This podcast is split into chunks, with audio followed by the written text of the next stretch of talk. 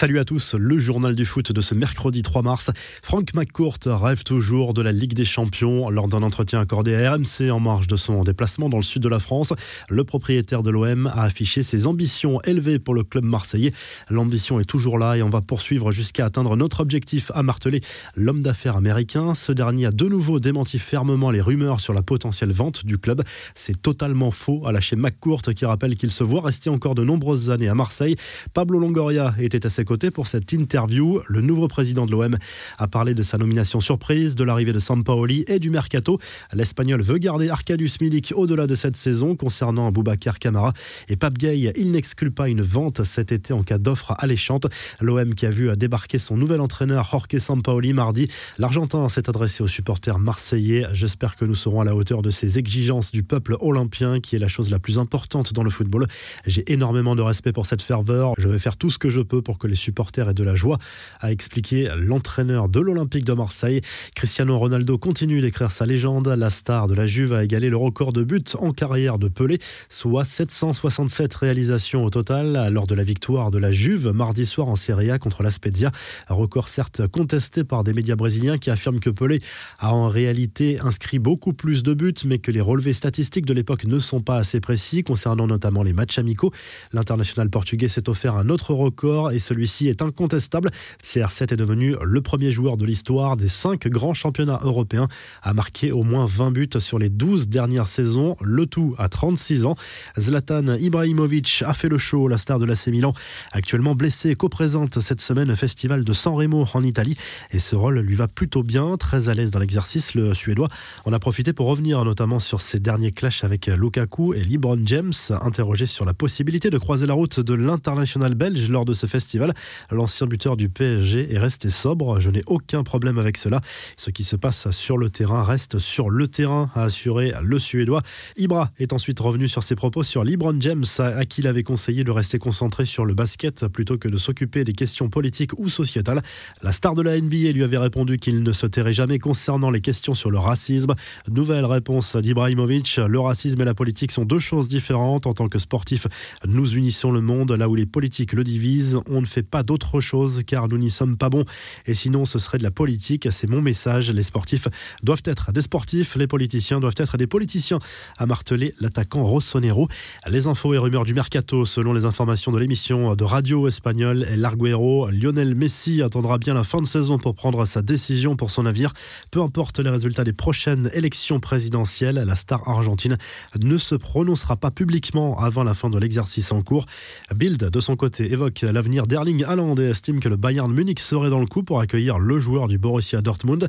Le journal allemand affirme malgré tout que le Norvégien aurait une préférence pour un départ en première ligue du côté de Manchester City. Raphaël Varane, lui, envisage bel et bien de partir du Real Madrid.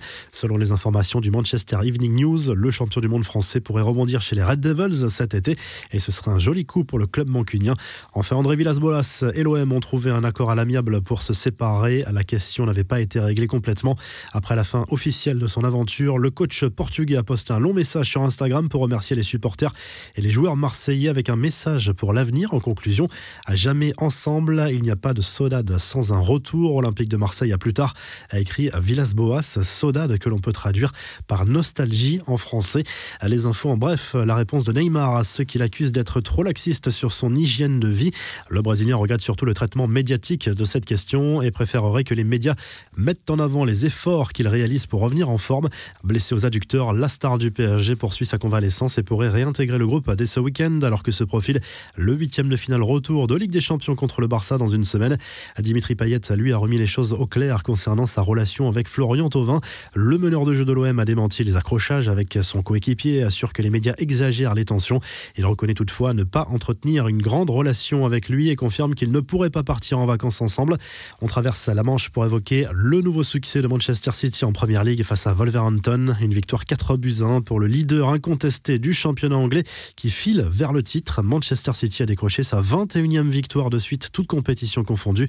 Du côté du Real Madrid, très bonne nouvelle pour Sergio Ramos et Karim Benzema, absents depuis plusieurs semaines.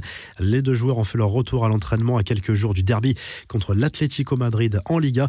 Et de 5 en Allemagne pour Schalke 04, Dimitrios Gramosis succède à Christian Kroos sur le banc. Cela fait 5 entraîneurs différents sur la même saison pour la lanterne rouge de la Bundesliga. Enfin, souvenez-vous d'Alexei Smertin, l'ancien international russe passé par Bordeaux et Chelsea dans les années 2000, a toujours la forme. Il a remporté l'édition 2021 du Baikal Ice Marathon, une course de l'extrême sur le célèbre lac gelé avec au programme 42 km sans repère, sans objectif visuel, le tout sur la neige ou sur la glace avec des températures glaciales. La revue de presse, le journal de l'équipe évoque l'arrivée de Bruno Genesio sur le banc du Stade Rennais. L'ancien coach de Lyon va sans doute remplacer Julien Qui a démissionné en début de semaine. Genesio va retrouver Florian Maurice à Rennes. En Espagne, le Mondo Deportivo se penche plus en détail sur le programme des candidats à la présidence du FC Barcelone. Cette élection qui se tiendra dimanche sera capitale pour l'avenir du club, notamment pour Lionel Messi et Ronald Koeman, même si ce dernier s'est montré plutôt zen en conférence de presse au sujet de son avenir. De son côté, le journal Sport se penche surtout sur la demi-finale retour de Coupe du Roi entre le Barça et le FC Séville. Mission compliquée pour le club Blaugrana qui doit remonter deux buts après sa défaite à l'aller. Le FC Barcelone espère que Messi et Dembélé, très en forme en ce moment, parviendront à faire la différence. Enfin, en Italie, le Corriere dello Sport revient sur le succès 3-0 de la Juve mardi soir face à l'Aspezia. Morata, Chiesa et Ronaldo ont offert la victoire à la vieille dame qui remonte à la troisième place de la Serie A à 7 points du leader, l'Inter Milan. Si le journal du foot vous a plu, n'hésitez pas à liker la vidéo et à vous abonner. Et à très vite pour un nouveau journal du foot.